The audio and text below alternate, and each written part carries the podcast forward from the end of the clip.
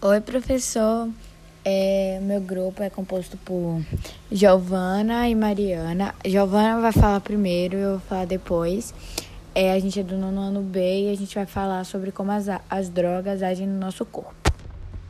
Drugs change people's mood, perceptions, behavior, and manner so they can cause mental confusion, mental difficulty, and even hallucinations.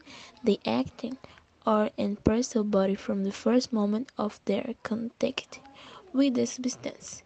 This contact can be injected, inhaled, smoking, digested, or even or the less common routes. Oi, eu sou Mariana, do nono ano B. Eu sou a dupla de Giovana e eu vou falar sobre falar um pouco sobre os tratamentos das drogas. Professor, desculpa a pronúncia, porque eu não sei pronunciar muito bem, não. Mas tá.